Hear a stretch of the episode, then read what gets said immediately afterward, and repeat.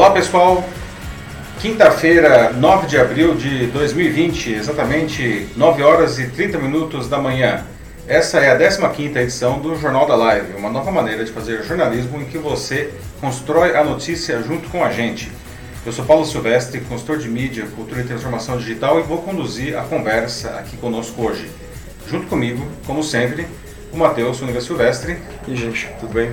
Matheus que vai comentar as notícias e também vai gerenciar os comentários de vocês. Sim.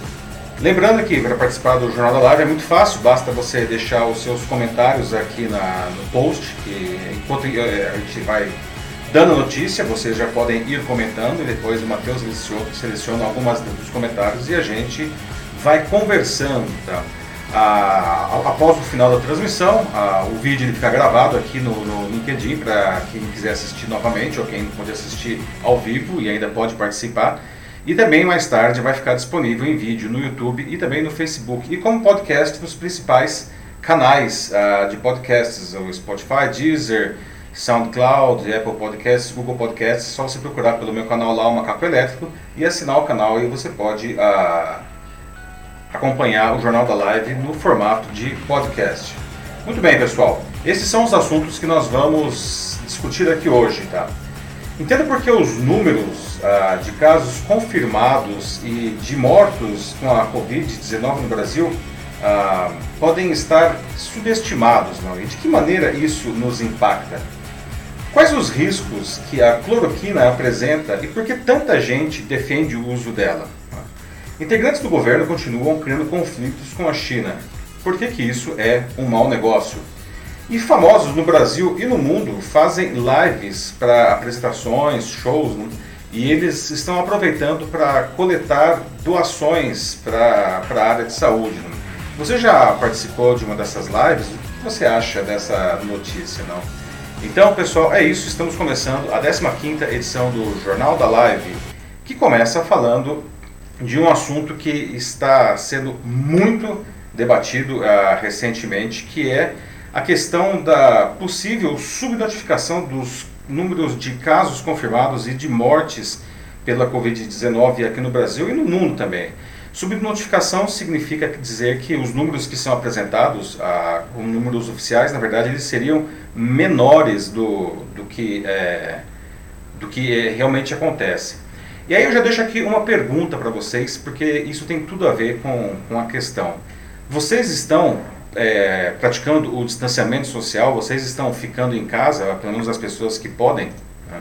Ah, bom, se é verdade a história da subnotificação, a gente pode estar nos guiando por uma bússola quebrada, não? porque se tiver menos casos que o confirmado, será que a gente poderia voltar para a vida normal mais rápido, pelo menos? Não? Ou se tiver mais casos, será que a gente precisa aumentar o isolamento, uma análise numérica ela é tão boa quanto a quantidade dos dados, quanto a qualidade do, dos dados usados.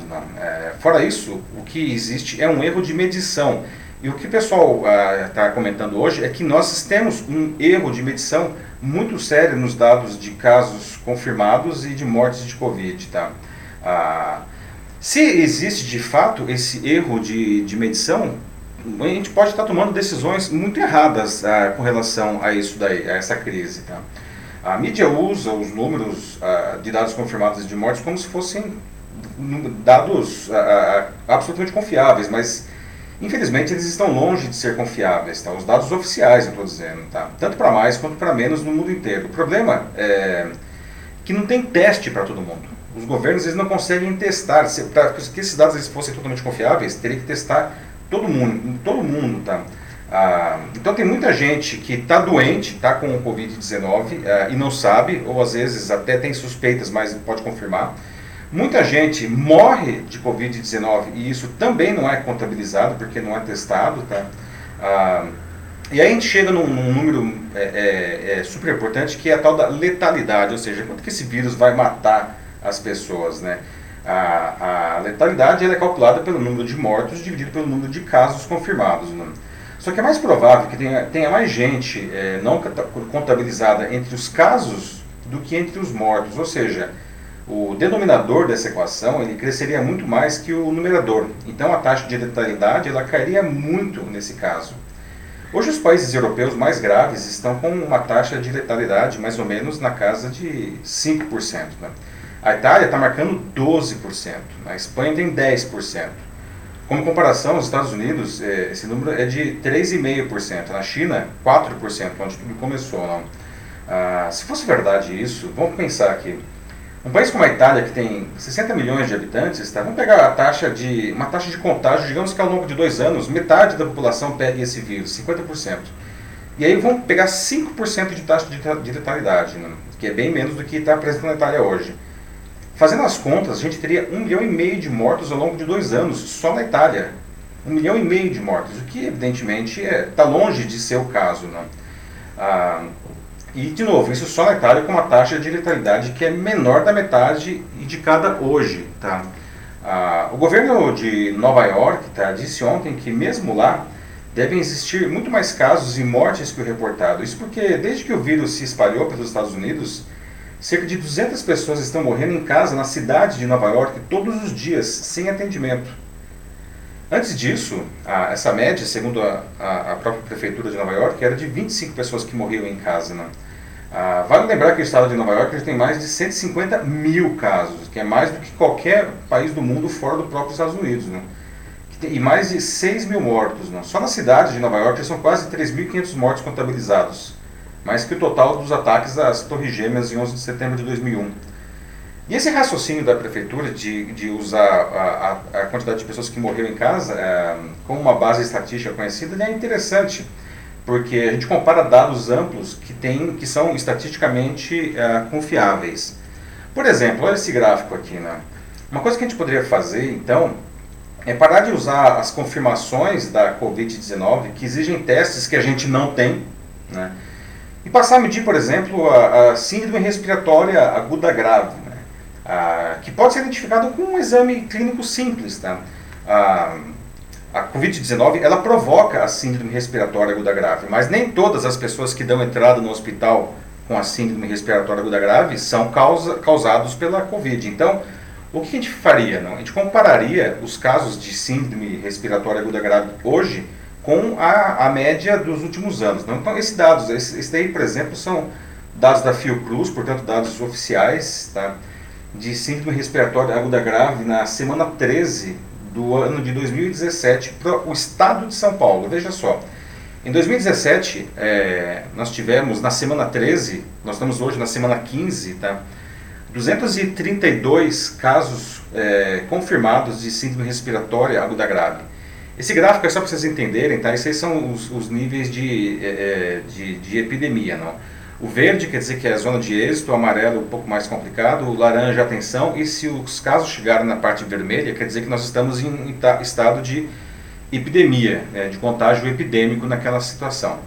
Agora, vamos pegar aqui os dados de 2020, pra, da mesma Fiocruz. Então, veja, aqui 2017, 2020. Também aquelas, os, aquelas, uh, os gráficos da, das cores, as regiões das cores aqui, não, em 2017 elas foram achatadas, elas estão lá embaixo em, em 2020. Né? Ah, esse, os casos de síndrome respiratória aguda grave no estado de São Paulo, ah, na semana 13, que é são os dados mais recentes do, do sistema, foram 3.092. É, nós estamos, segundo esse gráfico, no, no, estado de epidemia desde a semana 7. Né? Hoje nós já estamos na semana a, a 15, portanto, dois meses atrás a gente já estava em estado de epidemia. Né? O aumento de 2017 para cá foi de 1.232%. Isso está longe de ser uma variação normal. Né? Ah, ou seja, claramente existe uma subnotificação de casos. Né? A coisa é mais grave do que aparenta ser. Né? Então a gente precisa tomar todos os cuidados necessários. E o fato é, isso vai impactar dramaticamente a economia. Sem dúvida nenhuma, já está impactando. Ontem mesmo a Organização Mundial do Comércio disse que no pior do cenário, a, a queda do comércio para esse ano agora de 2020, 2020 a, vai chegar a 32%, que é o pior resultado desde a crise de 1929. Né? Então, não tem jeito. Como a gente já discutiu aqui em semanas anteriores do Jornal da Live, é, o problema está posto. Né? Ah, todo mundo tem que colocar da sua parte. Né? E o governo não tem jeito. Né? Ele, ele vai ter que auxiliar a população tá? toda a população, porque realmente isso vai impactar em maior ou menor escala todo mundo, e as empresas e as instituições. Né? Então, eu queria resgatar de novo a pergunta que eu fiz logo no começo. Né? Vocês estão praticando isolamento social ou, se não estão, o que, que vocês acham que deveria ser feito? Ah, o que, que vocês poderiam fazer? O que, que o governo ah, deve fazer, na opinião de vocês? O que, que as empresas devem fazer? E aí, Mate, temos algo já aí? Sim, a gente tem algumas pessoas comentando, ainda não em relação ao isolamento social, mas falando sobre os números em si de Covid-19 e a subnotificação. Uhum. Como é o caso aqui do Roberto Salvador, ele diz assim: Bom dia. Acredito que os números de infectados de Covid-19 no Brasil é muito maior. E isso está bem claro, basta as pessoas fazerem uma reflexão. A Adriana Chalela está aqui também e ela diz que o Covid é uma pneumonia e pode ser confundida sim. O Brasil não tem know-how para esse tipo de controle. Uhum. É. é. é. pois é, né? a, a, Roberto e, e, e, Adriana. e Adriana, né? O, os casos, a gente está vendo aqui no gráfico né, da, da Fiocruz, ah, que apesar de não medir Covid, claramente, o que é, o que é, por que esse gráfico está tão maior de repente? Né? Porque todos os últimos anos, os gráficos eles ficavam mais ou menos naquela mesma linha lá, né? 200 e poucos na, na semana 17, agora a gente está com 3 mil. Evidentemente apareceu um, um, elemento novo aí, disruptivo, que é esse vírus, né, o Covid-19, né? Isso não tem nenhuma dúvida. Então a gente pode extrapolar que essa diferença de 1.200% ah, em casos e possivelmente em alguma coisa também assim em mortes se deve a, a, esse, a esse, vírus, né? É, há uma subnotificação, a situação é muito mais grave do que a gente está vendo, tá? Ah, vale dizer que esse dado aí que, que eu mostrei não era só do estado de São Paulo, não. Ah, e ele já era o equivalente ao que a gente acreditava ter na semana 13 ao Brasil inteiro, né? Então só o estado de São Paulo, na semana 13, nós já teríamos é, o equivalente ao que a gente estava dizendo que a gente tinha no Brasil inteiro. E a Adriana falou também a questão de que é fácil confundir a, a Covid com, com outras doenças, e é mesmo, uma pneumonia ou mesmo uma gripe, né? porque a, a verdade é que a maioria das pessoas a, acaba sendo assintomática, ou seja, o sujeito ele pega a doença e ele, ele nem sabe. Ele está lá, ele tá, e, e, o que é grave, né? porque ele continua fazendo as suas tarefas e, e espalhando o vírus por aí. E mesmo os que desenvolvem alguma doença, a maior parte acaba sendo é, coisas que você vai se curar sozinho, digamos assim, né? tomando seu chazinho, ficando em casa, né? É como a própria pneumonia. É, a pneumonia já é um caso mais grave, né? Porque a pneumonia ela exige antibióticos, né? Mas uma pneumonia ah, é uma coisa, se você for para o hospital logo, é facilmente contornável, né? Não, ela, uhum. não, ela toma antibiótico e, e beleza, né? Claro que em alguns casos evolui, a pessoa pode até morrer, mas não é como. O, o problema da Covid-19 é que quando, quando, a doença efetivamente piora, não, ela, ela pode ser muito mais grave do que uma gripe comum, do que uma pneumonia, né? Ah, alguém traz um ponto interessante aqui, é a Lúcia Marli Souza, de que ela acha o contrário em relação à subnotificação. Ela disse que recebeu pelo WhatsApp uma publicação no Diário Oficial do dia 21 de março de 2020 onde o Dória teria publicado de que não haverá autópsia. Tudo será considerado Covid-19. Então, tem outras mortes de outros motivos, como, por exemplo, coração, ou outras doenças como simples pneumonias também, etc. E tudo isso está sendo considerado, está tudo dentro desse mesmo campo de Covid-19. Então, ela acha que, na verdade, temos menos mortes, menos casos do que estão sendo informados também. Uhum.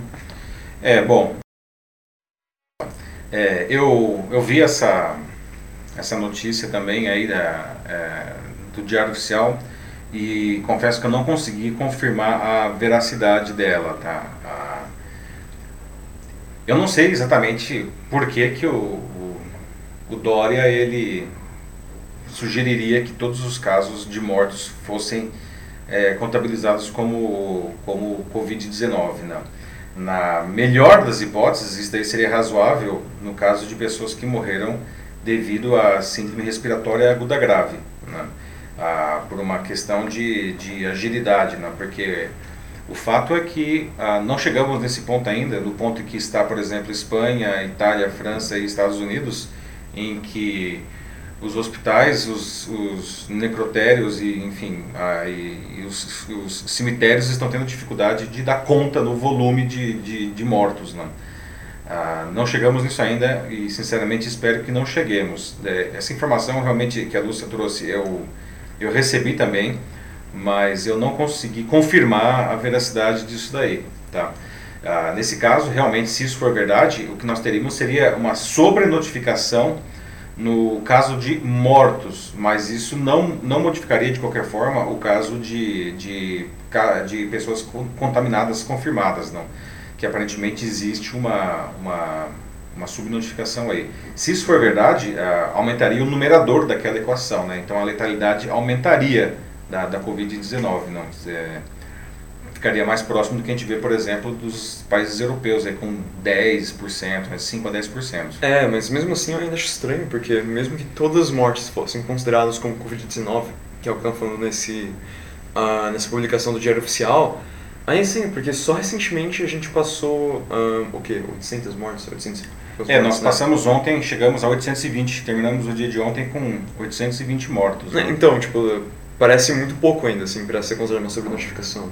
É, minha opinião, assim. É, é, é, por isso que eu precisaria realmente confirmar essa, essa informação do, do Diário Oficial. Eu não, não tive a oportunidade de fazer isso é, para entender exatamente o que está acontecendo. Né? Nesse momento a gente precisa, nesse mar de desinformação que nós vivemos, a gente precisa, infelizmente, desconfiar de qualquer coisa né, desse tipo, assim, né? É, não estou dizendo que isso seja fake news, pode ser verdade, tá? Eu só realmente não consegui confirmar, então eu não posso validar isso daí aqui nesse momento. Bom, aqui as pessoas também estão preocupadas com o tempo do isolamento. Quanto tempo será que ainda vai durar, né? O José Nascimento está aqui no chat e ele pergunta para você quando você acha que vai terminar, porque tem muita gente que fala em setembro, né? Que geralmente é a expectativa do uhum. fim da curva aqui no Brasil. Mas tem que ouvir sua opinião também. E ainda falando sobre isso, a gente tem de novo a Lúcia Marli aqui, falando de que o problema vai ser o inverno que está se aproximando, não é? é? Que vai ser como daqui a uns dois meses, ou seja, daqui putz, em 20 semanas, ou seja, 5 meses, daqui a dois meses temos no inverno uhum. e a uhum. transmissão vai estar pior ainda, segundo ela. Ou seja, Sim. como é que vai ficar o isolamento com isso? Vai se estender ainda mais? Bom, para responder, a, a, vou começar respondendo a pergunta da Lúcia, depois eu chego aí no nascimento. Né? Vou mostrar de novo o gráfico aqui, que é o gráfico de, de síndrome respiratória aguda grave. Né? Ah, vejam que, é, curiosamente, o pico de contaminação de, das doenças respiratórias que levam a, a, esse, a esse problema ele acontece antes do inverno, né? na verdade ele acontece a partir justamente da semana 15, que é onde nós estamos. E vai aí, bem dizer, até a semana 23, né, que é, é antes do meio do ano, ou seja, vai até o pico de contágio é abril, é, maio e junho, né? Ah, então, ah, o que a gente pode esperar é que o problema ele se manifeste com mais força a partir de agora porque pela própria natureza da, da enfim, da, da, mudança de estação, mudança de temperatura, não, a, e a Covid é uma doença respiratória, como as outras aí que a gente tem, influenza, gripe comum, né, H1N1, enfim, todas essas que nós já convivemos, não, então a gente pode esperar esse pico agora. E também tem a questão estatística, né, que a, a doença cresce de uma maneira exponencial. Ah, o que vai acontecer é que os números naturalmente vão aumentar e muito aí nas próximas semanas Infelizmente, eu acho que isso não tem como a gente escapar. Então, isso daí para responder a, a, a, o que a Lúcia disse, né? O, o, pico ele acontece, na verdade, antes do inverno, ele acontece durante o outono, que a gente está acabando de começar. Com relação à pergunta do José Nascimento, até onde vai o isolamento, essa é a pergunta de muitos milhões de dólares, né, meu caro Nascimento? Porque, que inclusive tem a ver até com o nosso próximo assunto, quando a gente vai falar da cloroquina, né? Ah, todo mundo está sofrendo com isso, né? Todo mundo quer voltar para a vida normal, não só porque, é, enfim, é muito angustiante ficar nesse confinamento, mas porque isso é péssimo para a economia, né?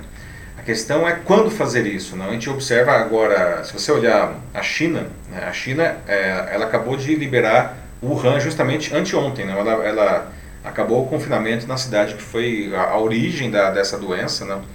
E ela fez isso depois de, bom, considerando que o, a, a crise começou lá no início de janeiro, nós estamos agora em abril, o Wuhan ficou três meses confinado. E lá foi um confinamento muito severo, muito mais do que o nosso aqui. Né? A, a Itália e, e, a Espanha eles estão começando a chegar no platô, ou seja, eles demoraram mais ou menos um mês para que o número de, número de casos é, se equilibre. Tá?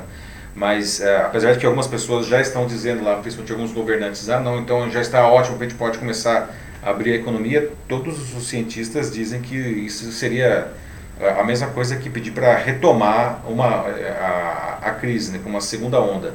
A retomada é, é, da vida normal vai ser lenta né, e gradual, ou seja, é, algumas, alguns segmentos vão, vão, vão voltar ao normal, ou par, mais ou menos normal, talvez entrar com, com, com metade da carga é, dos trabalhadores fazendo rodízio, com proteção adicional, enfim, é alguma coisa que a gente vai ver a gente pode aprender com quem está na nossa frente na, na, nessa curva, né? A China principalmente, que já abriu efetivamente, ah, e, e, ficar olhando como que vai ser isso, principalmente na Itália e na Espanha, que foram países em que a, a doença perdeu o controle. Mas tentando responder num exercício de futurologia aí, o que o Nascimento pediu, ah, eu acho que, sinceramente, né, seguindo o que a gente está vendo aí, essa curva eh, de contágio, a gente deve ficar no mínimo, abril inteiro ainda confinado. Acho que isso aí é inevitável. Possivelmente, em maio, a gente também estará confinado. Né? E aí, a partir de, de junho, a gente vai começar a ter uma, uma, um, uma volta gradual. A questão é como que as pessoas estarão lá, né? do ponto de vista de saúde mental e de saúde financeira. Não é fácil. Não é fácil, mas é uma coisa que a gente vai, vai ter que passar e vamos ter que passar juntos da melhor maneira possível. Tem um caso que eu queria muito ler aqui, uhum. é de uma pessoa que está aqui nos comentários que pegou o Covid-19 e se curou, uhum. que é a Luciana Martins. Oi, Luciana. Ela defende Fico que feliz por você que tem curado. Claro, né? Pois é, e ela defende aqui de que o governo devia ter sim testar em maior número de pessoas, então uhum. para isso, claro, comprar mais testes, fazer o possível, porque é realmente tem que desembolsar agora.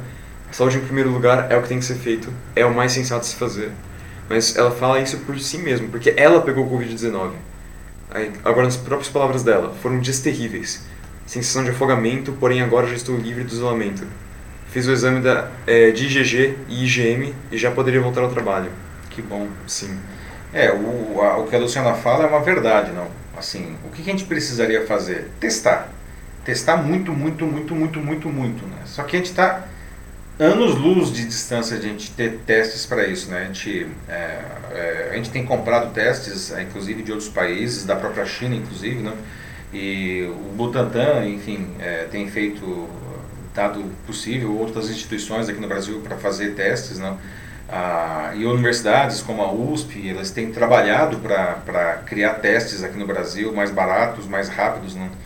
Ah, aliás, a questão do teste rápido é outra coisa fundamental, né? Porque o que acontece? O teste convencional, digamos assim, ele depende de ir para o laboratório e demora muito. Aí você cria um outro gargalo, né? Os laboratórios eles não têm mão de obra para tratar esses testes, né? Então, é, o, a gente fica com... Isso também atrapalha é, a, a, o conhecimento do, do, tamanho do problema, né? Isso gera a subnotificação.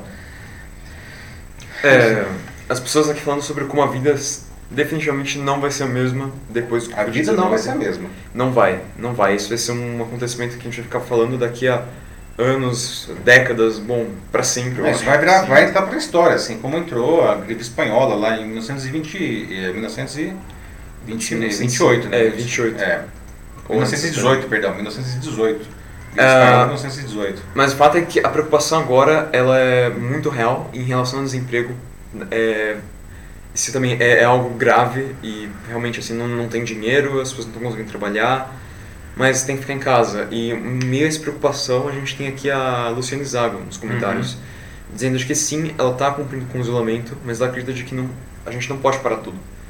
É. As pessoas já estão desesperadas, pois precisam sair para ganhar o pão, e desespero é ter atos desesperados. Então, claro. É, e esse é, é o grande problema, né? Assim, como diz. Já entra na parte é, da sanidade das pessoas. Se, se, correr o bicho pega, se ficar o bicho come, não? Sem fazer trocadilhos infames com esse caso aí. Ontem mesmo o Datafolha é, soltou uma pesquisa ah, em que eles perguntaram à população quanto tempo eles conseguiriam viver se eles perdessem as suas fontes de renda hoje por conta da, da, da Covid, né?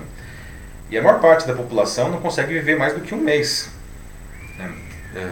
Se nós vamos ter aí um isolamento de, digamos, três meses, dois meses que seja, ah, e a gente pode considerar que isso daí vai causar um enorme desemprego, não? O que fazer? O que fazer? O duro é que, é, e olha só como que é uma situação dramática, porque as pessoas não vão ter trabalho, elas não vão ter dinheiro, elas não vão conseguir pagar as suas contas básicas, mas se elas voltarem para o trabalho, vai acontecer o que aconteceu, por exemplo, na Itália, que a economia vai entrar em colapso porque as empresas vão ser obrigadas a fechar porque as pessoas vão estar doentes e morrendo. Ou seja, vão fechar aí não por isolamento, elas vão fechar porque as pessoas vão estar efetivamente doentes. Né? E de qualquer jeito, a economia vai ser impactada. Esse que é o grande dilema, ou seja, as pessoas não podem ficar em casa porque elas não vão ter como sobreviver. Elas não podem voltar para o trabalho porque isso vai gerar uma epidemia muito maior e elas vão ficar inabilitadas do mesmo jeito. Nessa, é, é uma situação dramática e sem precedentes, tá? pelo menos num, em tempos recentes. O governo ele tem, ele tem que apoiar a população e as empresas nesse momento. Né? Claro, assim, a gente, eu inclusive como consultor de, de transformação digital tenho trabalhado para encontrar saídas para que muitos negócios é, é, encontrem um novo caminho nesse momento, né?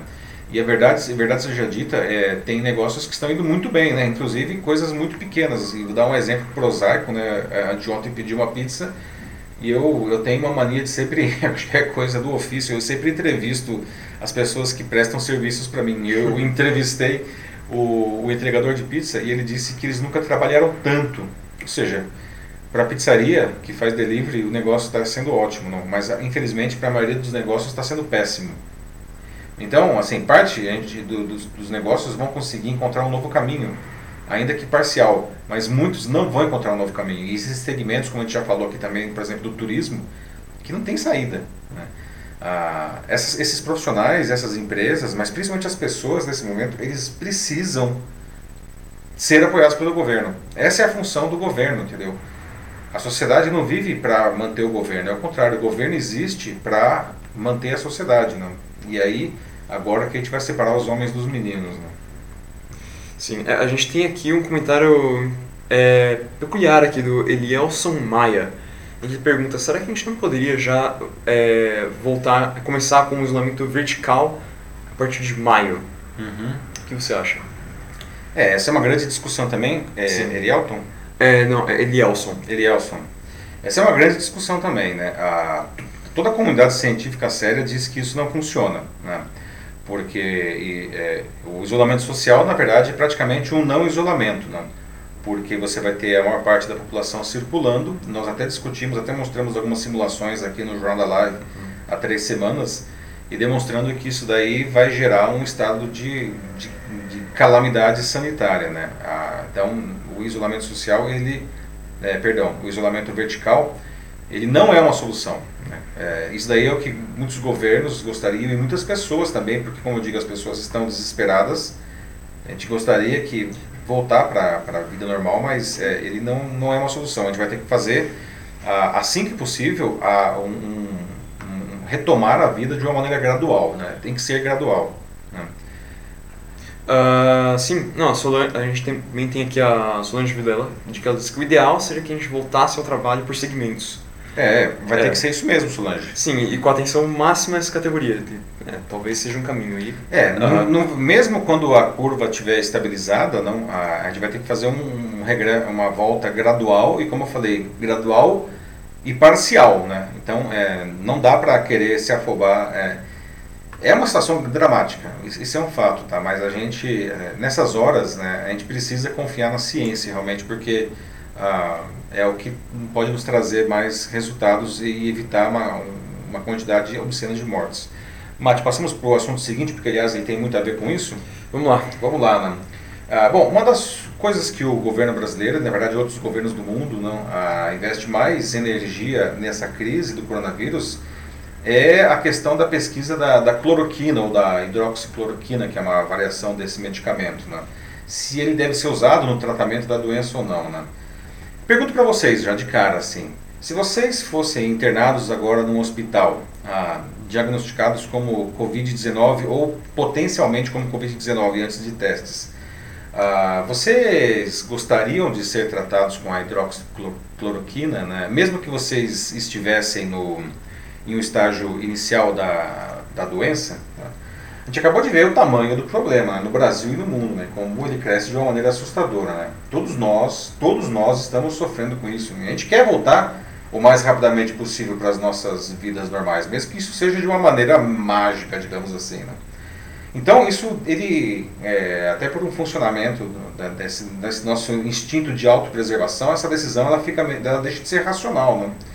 Já me perguntaram quando que a vida vai voltar ao normal. Aliás, tem até a pergunta do nosso amigo José Nascimento, é mais ou menos nessa linha. Né? E normal, normal mesmo, tá? É só quando a gente tiver um remédio confirmado para curar quem foi infectado e, e uma vacina para impedir novas infecções. E as vacinas, infelizmente, elas devem demorar mais, né? no mínimo, um, a gente vai ter vacinas, na melhor das hipóteses, no ano que vem. Já o remédio, que pode ser a cloroquina ou outros, não, deve sair bem antes. Não? Várias drogas já estão sendo testadas. Não? A hidroxicloroquina é apenas mais uma delas. Não? Portanto, é, tudo que pode levar a uma vacina, a uma cura, deve ser pesquisado, com certeza. Tá? Apesar da comunidade científica considerar que o medicamento é promissor no tratamento de, do novo coronavírus, a recomendação é que isso não seja feito ainda, tá? ou seja, usar isso na, uh, largamente. Mesmo assim, há muitos médicos, médicos que já ministram a hidroxicloroquina uh, em seus pacientes com o novo coronavírus. Né? Então, por que, que existe essa indefinição, né? essa, essa discussão toda? Né? Né? por que, que não usa logo? Sim, é verdade que há indícios de que a hidroxicloroquina uh, reduz a carga viral, mas uh, os estudos ainda não são conclusivos. Em outras palavras, né, não há certeza de que a medicação efetivamente resolva. Isso não seria tão problemático se não fossem os efeitos colaterais que ela causa. Né? A hidroxicloroquina pode afetar o funcionamento do coração e do fígado. Né? E é por isso que nessas, nesses casos deve ser usada apenas, apenas sob supervisão médica. Nunca, jamais deve ser automedicada e usada em casa. Tá? E de forma alguma é, deve ser usada como prevenção, ou seja, ser tomada por alguém que não tenha doença, porque nesse caso não vai trazer nenhum benefício. Ah, portanto, a hidroxicloroquina ela pode ser ministrada no tratamento contra o novo vírus ah, se tanto o médico quanto o paciente decidirem fazer isso. Pode fazer isso, tá? se os dois decidirem correr o risco. Tá? É uma droga experimental, né, com, sem que os resultados ainda não estão comprovados. Né, ah, existem indícios, mas não há comprovação. Por outro lado, os efeitos colaterais eles são perigosos e esses sim, infelizmente, estão comprovados. Né. Portanto, o médico ele deve avaliar se os riscos dos efeitos colaterais valem a pena, né, especialmente considerando cada caso, cada paciente. Né, cada paciente aí é, é diferente. Né. Então, o que a gente deve fazer com a hidroxicloroquina? Eu repito a pergunta que eu fiz agora há pouco. Você tomaria a hidroxicloroquina se você pudesse? Tá. E aí, Mate? O que, que, o pessoal está dizendo? A gente tem aqui já o Paulo César Martim Guimarães, uhum. falando de que ele gostaria de é, ser tratado imediatamente com a hidroxi e a é, aritomicina. Aritomicina? Azitromicina é, deve ser, né? Acho que, é que sim. Que é, é é, tem vários, vários é, medicamentos aí, não, e Inclusive uma, tem uma combinação aí, parece promissora, da combinação da hidroxicloroquina com a azitromicina. Né? É, deve ser exatamente isso então. Uhum. Bom, o que ele fala é de que isso já foi comprovado por várias pessoas, inclusive autoridades. Uhum. E eu creio de que por autoridades, uma delas ele deve estar se referindo ao Davi Whip. Ao Davi Whip, isso. Que justamente no tratamento ele utilizou a hidroxicloroquina como foi, bom, vazado, né?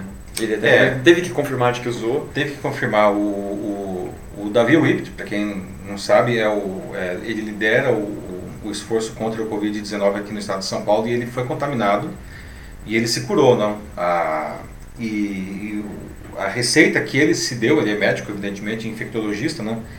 É, ele se auto a, a medicou com a cloroquina, não? E essa, essa receita foi vazada, né, o que é uma coisa, aliás, muito desagradável, porque Sim. é a privacidade, a individualidade dele.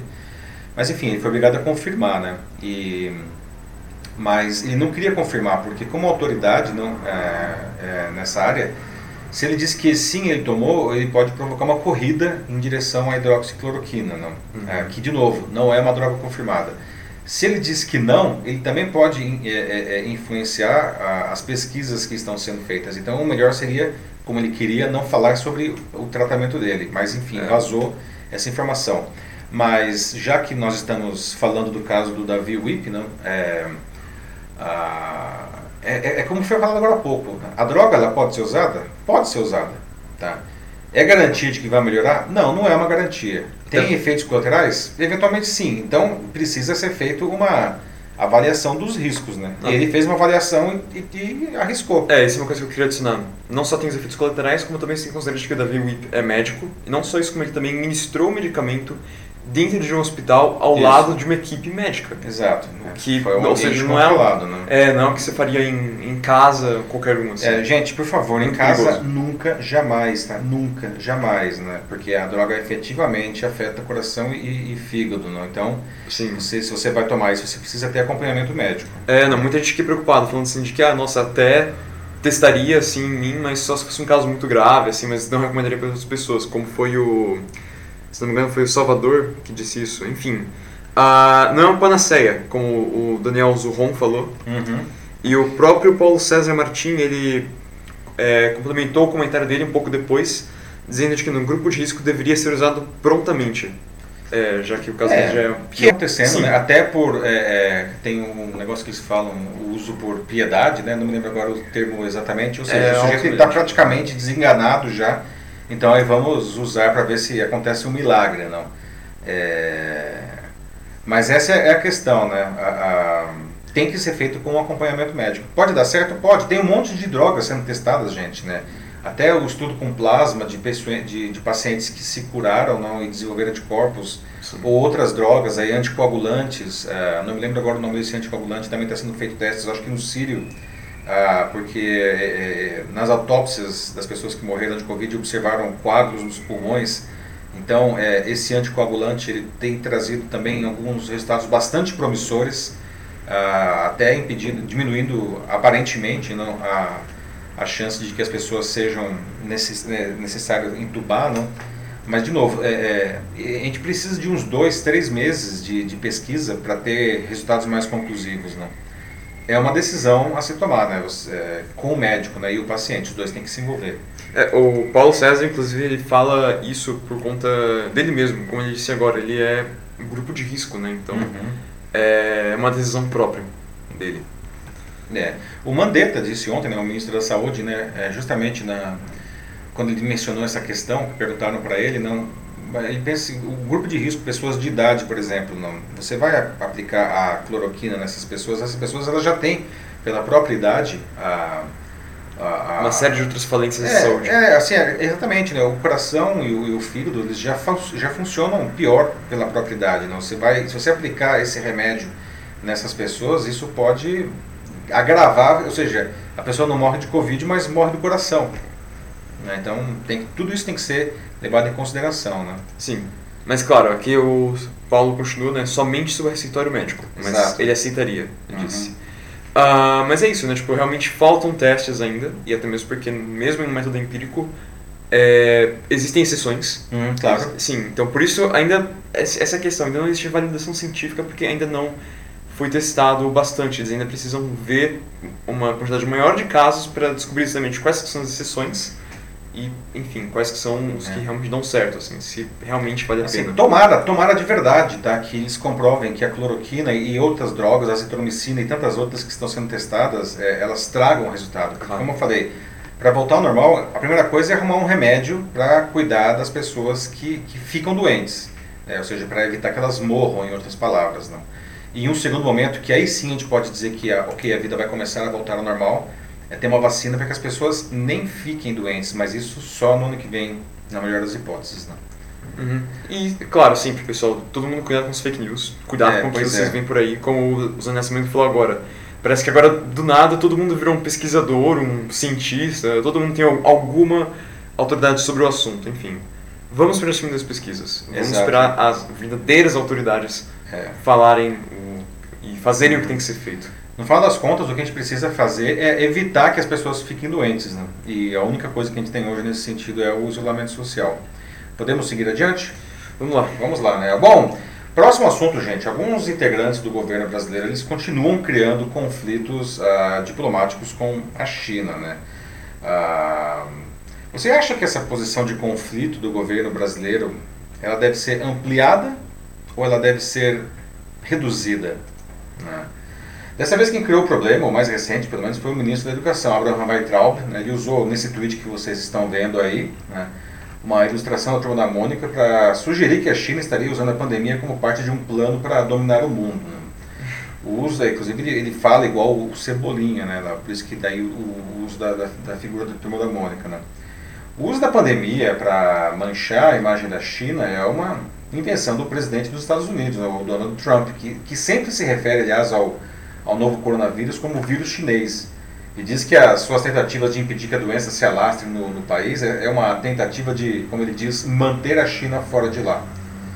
Ao comprar essa briga, né, esses integrantes do governo brasileiro eles criam situações que não, infelizmente não ajudam em nada o nosso país. Né? Primeiro porque, no momento, o Brasil, assim como todos os países do mundo, eles necessitam da capacidade fabril da China para insumos até para o combate da pandemia. Né? E as pesquisas da China também têm trazido ah, resultados bastante interessantes. Além disso, a, a, China é o maior importador de produtos brasileiros do mundo, não? especialmente da agricultura, pecuária e, e minerais. Não? Ou seja, sem a China, o setor primário brasileiro quebra. Não? E a gente também depende da China para a nossa indústria e para o nosso comércio, porque a gente importa de tudo, praticamente dos chineses, inclusive material para produzir coisas nas indústrias brasileiras. Né? Então, por que, que a gente cria caso com a China? Não? Sim, vamos ver o outro lado. É verdade, tá? o vírus surgiu na China. Tá? Ah, também é verdade que o governo chinês é conhecido por desrespeitar seguidamente os direitos humanos. Os caras não são santos, nada disso. Ah, e esse mesmo governo, aliás, ele censurou o médico chinês que deu o primeiro alerta sobre o coronavírus novo. Né? Isso foi lá no final de dezembro. Né? E esse médico acabou morrendo depois ah, pela doença. Ah, talvez a China poderia ter tomado as medidas energéticas que tomou algumas semanas antes, né? Podia, mas será que isso faria alguma diferença para o resto do mundo? E a resposta é não. O vírus teria saído do território chinês da, da mesma forma. Tá? E aí eu pergunto, os governos dos outros países teriam tido mais tempo para tomar as suas medidas? Tá? E também não, né? por um motivo muito simples todos os países tiveram tempo para tomar as ações já sabendo da epidemia na China e às vezes até com casos confirmados já no próprio território e não fizeram nada. Não. Itália, Espanha, França, Inglaterra, Estados Unidos, todos só tomaram decisões de restrição à mobilidade social muito tarde. Né? E quanto mais tarde o governo demorou, pior o país ficou. Não? É por isso que esses países citados é, têm tantos casos agora do novo coronavírus. Em contrapartida, a gente tem o caso da Coreia do Sul, né, onde o vírus chegou, aliás, antes que qualquer um desses outros países, mas o governo local tomou as medidas certas e energéticas imediatamente. Né, ponto para a Coreia do Sul. Ah, e aí agora estão tendo os resultados bastante positivos no combate à doença. Né.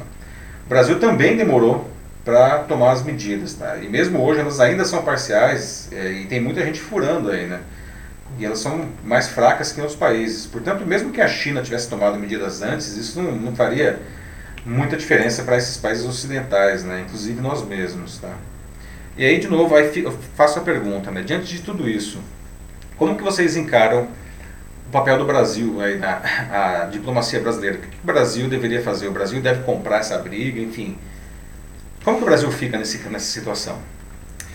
Pois é, uh, como o Salvador disse aqui, atacar a China não é uma boa ideia. Eles poderiam nos ajudar muito como eles estão já fazendo com vários países, principalmente na Europa. Uhum. Então, já por aí, assim, logo de cara, não, não é uma boa ideia, ainda mais agora. A Solange Vilela também disse que pensa que o momento é para solução de problemas e não para confusões. Que me lembra muito do que o. É, o, o presidente da MS, né? Uhum. Sim, o Teodros Adhanom Ghebreyesus falou, né? Não é momento para politizar o vírus. É, não politizem o Covid-19. Não é hora para fazer esse tipo de coisa, assim, não não dá em nada, assim. É uma questão de salvar vidas nesse momento e não de conseguir votos. É, e se, e se for pensar, né, ah, sabe, o vírus é um vírus chinês? Sim, o vírus surgiu na China. Tá, ok. E aí? Né, e agora? Cê, então a gente vai ficar fazendo picuinha assim. com a China, que isso é uma picuinha, né? Vai fazer alguma diferença se o vírus é chinês, se é coreano, se é americano? Ah, Vale lembrar que a gripe espanhola, né, esse nome, aliás, é um nome é, é, é indevido. Não? A gripe espanhola, na verdade, ela surgiu nos Estados Unidos e foi levada para a Espanha por soldados americanos que lutavam na Primeira Guerra Mundial, em 1918. Né? Ela ficou conhecida como gripe espanhola porque a Espanha estava neutra no conflito, então aquilo lá começou a aparecer na mídia espanhola com mais força, né? parecia que tinha surgido lá a doença. Né? Mas que diferença faz também, né? As pessoas morreram. Que diferença faz se o vírus surgiu na Espanha ou nos Estados Unidos ou em qualquer lugar? É a mesma coisa agora. Uh, aqui a gente tem o Zé Nascimento falando de que é uma maldade com a chinesa do topetudo americano e dos bobox brasileiros. e ainda mais ele termina falando assim, ah, e será que o ministro pediu autorização do Maurício de Souza para utilizar o seu personagem e imagem? Não pediu, o Maurício de Souza ficou muito bravo, né? Ele, ele deu uma declaração sério? oficial, é sério. Nossa. Ele deu uma declaração oficial dizendo que não foi autorizado o uso da, da imagem da turma da Mônica. é, o Salvador de novo. Diz assim, tem um amigo que também acha isso que a China criou um vírus para acabar com a economia mundial e a China dominando o mundo sozinha. É, tem as, todas as teorias da conspiração Sim, aí, né? E essa deve ser a principal que tem. Uhum. Será que os integrantes do governo também pensam assim, de Salvador Gama? Eu não sei se eles pensam assim, mas eles definitivamente querem que as pessoas pensem assim. É, pois é, a questão é o que move essas pessoas a fazerem isso, né? A levar a população a pensar assim, né? É, é, uma, é um alinhamento. Bom, o Brasil já há algum tempo tem demonstrado um alinhamento automático a tudo que o governo americano tem feito, né? E isso daí é só mais um caso. A gente está comprando essa briga aí do tal do vírus chinês, né? Sim. Mas é, é muito falta de bom senso, como o Denis Castro coloca aqui. Não se alertavam para o que aconteceu na China no final de dezembro e uma coisa, sabe, tipo, ah, vou parar a entrada das pessoas no país e, sabe, dane-se. Como se fosse, é, o que o Trump faz, assim, tipo, uhum. nada a ver. Nada a ver. Uhum. É... Seguimos para o próximo aqui? Só mais um comentário. Mais um comentário, então. É, do Paulo César de novo. Uhum. Diz assim: No momento precisamos melhorar os interesses e os conflitos internos. Como executivo, legislativo, judiciário, acho que ele quis dizer aqui os poderes. Sim, exato. É. Precisamos é. mesmo, né? O governo precisa se entender. Sim, eles estão muito separados, assim, cada um por si. Não é momento para isso. O propósito maior deveria ser o Brasil. A situação da China é um caso mundial demoraram a falar do assunto. Quase todas as epidemias vêm desse ambiente, etc. Será que o colapso econômico do mundo é bom ou ruim para o governo chinês? Boa pergunta, Paulo, porque na verdade a resposta é muito simples. É ruim. A China ela só é o que ela é porque ela vende para o mundo inteiro. Se o resto do mundo colapsa economicamente, a primeira coisa que eles vão fazer, e aliás isso já ficou claro, né, né ontem a Organização Mundial do Comércio disse que no pior cenário o comércio do país, do mundo, aliás, nesse ano vai cair 32%, quer dizer que a China vai vender menos. Né? A China ela é, ela é duramente impactada ah, por uma quebra dos outros países, né? porque por mais que ela tenha aí um bilhão e meio de habitantes, que é um mercado por si só bastante grande, né? ela, ela só é o que ela é porque ela vende a maior parte da sua produção para o mundo. Né? Já vista tudo, a gente até fala que que os produtos de baixa qualidade que a gente vê por aí, eles chamam de Xing Ling, né? Virou até piada isso daí, né? É, cara, a maior parte das coisas que a gente compra no Brasil, se duvidar, são feitas na China, no Brasil e no mundo. Né? O mundo depende da China e a China depende do mundo. Então, se o mundo quebrar, a China quebra junto. Né? A China tem todo o interesse que o mundo não quebre, por um interesse comercial. Tá?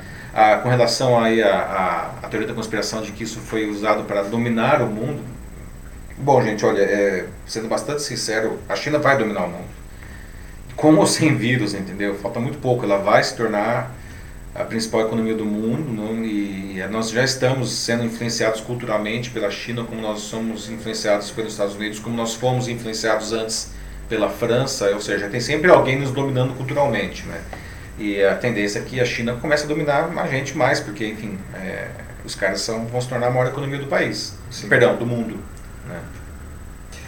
Bom, vamos lá então. Vamos né? lá então. Gente, agora para encerrar, vamos lá um assunto um pouco mais leve, não? As lives dos, uh, dos artistas aqui no Brasil e, e, no mundo, né? Vocês têm acompanhado essas lives, não? Uh, nós tivemos inclusive nesse sábado o Jorge Matheus uh, fazendo uma live, né? Que foi um show, né? Que um show de mais de 4 horas de duração, que fizeram uma live no YouTube, né? Ah, e que foi uma live, teve algumas coisas muito interessantes aí, né? Primeiro que foi o recorde mundial ah, de audiência simultânea no, de um vídeo no YouTube. Não? Nós tivemos aí na live do Jorge Matheus 3,4 milhões de pessoas assistindo ao mesmo tempo o, o a live, enquanto ela estava sendo transmitida. Né? Nunca bateu todos os recordes aí, mesmo entre artistas internacionais. Não? E o vídeo, eu acho que ele deve estar hoje já, sei lá, com uns 50 milhões de visualizações se não tiver mais. É um, são números maiúsculos, não? É, inclusive o, o, ministro da Saúde, o Mandetta, né, ele tem aparecido em diversas dessas lives de artistas brasileiros, inclusive apareceu na do Jorge Matheus, né, para ele é, aproveitar essa visibilidade imensa que eles estão tendo é, para dar as mensagens é, é dele, né, para que ajude, para que as pessoas fiquem em casa e tudo mais. Né. E é bem legal também ver que é, é, esses, essas lives têm, têm recolhido muitas doações, doações em dinheiro, doações em alimentos, doações ah, em insumos hospitalares. Não? Ah, vocês têm acompanhado essas lives, não? Como que vocês acham isso daí? Vocês acham que isso daí é uma coisa bacana? Porque é curioso observar não, os, os porque os artistas também estão sendo duramente impactados por isso daí, não? Eles não podem fazer shows, né? Né? A, até essa live, particularmente aí do Jorge Matheus, ela foi é, uma live patrocinada, não? A, foi patrocinada pela Ambev e pela Magazine Luiza, né? Magazine Luiza, acho que foi isso mesmo, né? E, uhum. e enfim, é uma maneira também de, dos artistas aí é, manterem a cabeça para fora d'água, né? e, e os fãs, não? Eles têm aí um, uma maneira de acompanhar, né? é um entretenimento, aliás, a gente está tanto em casa, a gente precisa encontrar ah, maneiras aí de manter a cabeça no lugar, né? Então, o que, vocês acham, né, a, a, dessas lives aí? E aí, Mate, tem alguma coisa já pessoal aí? Uh, sim, o Salvador disse que ele conseguiu acompanhar um pouco é, da live do Jorge Matheus. Então, boa, uhum. isso aí. é, que mais? Por enquanto é isso. Como ferramenta de, uhum. como ferramenta de, é, de coleta de doações, né? O que vocês acham? Isso é uma coisa legal também. Aliás, tem uma outra coisa também que, que o pessoal.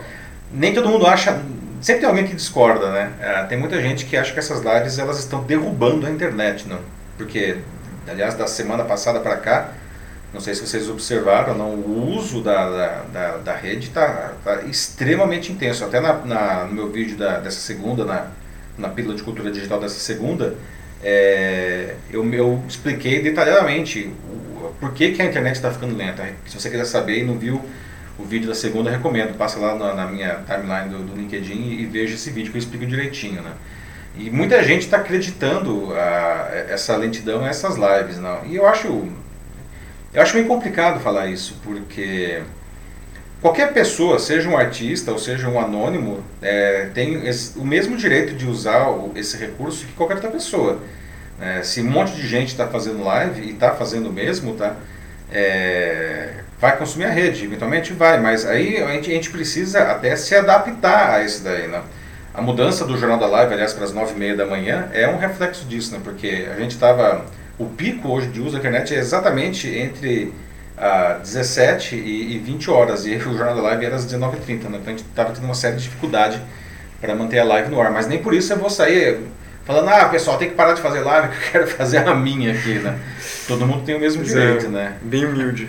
É, pois é, né? Isso é uma coisa para se considerar, né? É, o, o Salvador, falando um pouco mais do Jorge Matheus, gente parece que eles conseguiram recolher várias é, doações mesmo, e realmente estão tentando ajudar, porque é sempre positivo, muito bom, ainda mais nesses tempos. Uhum. E a, a, gente também tem o Denis Castro falando de que ele assistiu a live do Circo do Soleil. Maravilhoso. O Circo do Soleil também liberou aí um, um programa, um show dele, né? Maravilhoso. Sim, é, diz que lembrou ele de quando ele assistia com os pais. Muito legal. É. Pois é, tem vários casos aí, né, que a gente observa, né, sendo oferecidos. Isso é uma coisa muito legal, né? Porque como eu falei, é uma oportunidade para os artistas também se manterem na ativa e, e até com ganhos, né, em alguns casos. É, e não tem absolutamente nada de errado com isso, muito pelo contrário. Mas também é uma maneira de manter os fãs felizes, não? E ah, nesse momento aí de confinamento, né, que as pessoas não têm, enfim, não tem mais show, não tem mais futebol, não tem mais balada, não tem, não, não tem mais nada, né? Então é legal você observar aí que agora o show está na telinha, né? Tá tudo na telinha, né? Ontem mesmo eu dei uma palestra que foi a distância, né? Você fala, nossa, acabaram as palestras. É, diminuiu muito realmente, mas ontem aconteceu a palestra que foi online, né? Na semana que vem vai ter outra palestra que vai ser online. Então a gente precisa a, se reinventar. Se reinventar, né? Uhum. No caso das palestras nem é uma live exatamente, porque é um ambiente fechado, né? Então a gente usa ferramentas ah, específicas, né? Não é um negócio que é aberto para centenas, milhares de pessoas, mas enfim. Assim, a gente tem que se reinventar. Ah, ah, tem um comentário muito legal aqui da Aline Matos que ela fez agora. Ela disse que acha muito bacana a, a ideia das lives, é, dessa iniciativa toda, porque é uma forma assim de criar esse sentimento nas pessoas de que mesmo cada um confinando na sua casa, parece que todos ainda estão juntos, todos ainda estão unidos. Uhum. E ela termina dizendo de que essa é a função do artista, né? Esse é o papel do, da arte, assim, do artista. Aproximar as pessoas. É. Muito bacana. E é isso mesmo, Aline, muito bem colocado. Né? Até teve um caso aqui que a gente até chegou a comentar no Jornal da Live, creio que há três semanas, né, de uma iniciativa da Prefeitura de São Paulo que acabou sendo derrubada pela, pela Justiça, é, que a Prefeitura ela ia, ela ia subsidiar, ela ia incentivar, pagar para artistas fazerem shows na janela, a exemplo do que é, se vê lá na Itália, não? É, só que lá na Itália isso é feito de graça, e aqui a Prefeitura ela, ela tinha encontrado uma maneira de, enfim, é, incentivar e, e, remunerar os artistas, e além do show ser feito na janela, isso também seria transmitido a, é, pela internet, não? Infelizmente, a iniciativa não foi para frente porque teve várias críticas dizendo que a prefeitura deveria não usar o dinheiro para isso. A prefeitura até se defendeu dizendo que o dinheiro todo seria da iniciativa privada, não da prefeitura, né? E, mas o fato é que a, a, a, justiça acabou derrubando isso. Mas a gente observa que os artistas, eles mesmos, estão encontrando um caminho aí, né? Sim. É, bom, eu acho que é isso. Então. É isso. Então, uhum. bom, acho que a gente pode encerrar, a gente já está dando o nosso tempo aqui, estamos com 56 minutos de programa. É, queria agradecer a participação de todos, né? Sempre um grande prazer, aqui estamos a né, a 15 edição do Jornal da Live, que ele só existe realmente com a participação de vocês. Né? E o debate tem sido de um nível muito bom, sempre de uma maneira construtiva, querendo trazer soluções e esclarecer questões que estão aí na cabeça do povo. Né? E, e nesse momento de, de, confinamento, são tantas questões. Né? Hoje a gente trouxe a questão da cloroquina, a questão da subnotificação e tantas outras. Não? A gente precisa realmente debater a notícia com, com serenidade e com dados confiáveis. Então, Agradeço novamente a presença de todos, foi um prazer. Agradeço também ao Matheus, né, como sempre, fazendo ótimos comentários e, e, gerenciando aí os comentários que vocês nos trazem. Né. então, pessoal, é isso, tá? A semana que vem, novamente, quinta-feira, às nove e meia, Jornal da Live. Vocês podem deixar já aqui sugestões ah, de assuntos para a próxima edição. Um abraço para todos, fiquem bem. Tchau, tchau. Falou, gente, e tenha um bom dia. Cuide-se.